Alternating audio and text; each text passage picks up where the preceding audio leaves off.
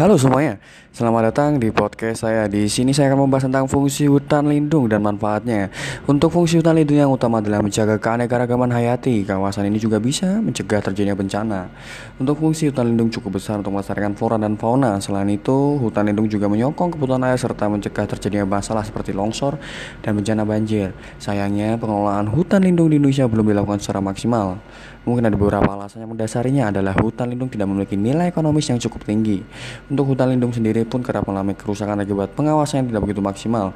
Padahal keanekaragaman hayati yang ada di dalamnya sangat penting dan harus dijaga demi mengamankan ekosistem. Untuk fungsi hutan lindung sendiri memiliki pemanfaatan yang jasa lingkungan, pemanfaatan hasil non kayu, serta pemanfaatan yang tidak mengubah fungsi utama, serta pemanfaatan air, dan yang terakhir adalah pemanfaatan keindahan alam. Dari situ kita sudah bisa menyimpulkan jika hutan lindung sangat bermanfaat sekali untuk sekitar serta lingkungan yang ada di situ. Terima kasih.